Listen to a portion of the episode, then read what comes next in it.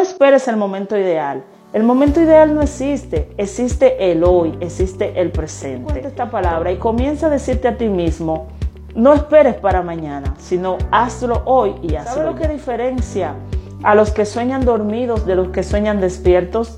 La toma de acción. factor en común entre los grandes exitosos, entre las personas más exitosas a nivel mundial, y es que estos en algún momento de su vida decidieron convertirse en una persona de acción.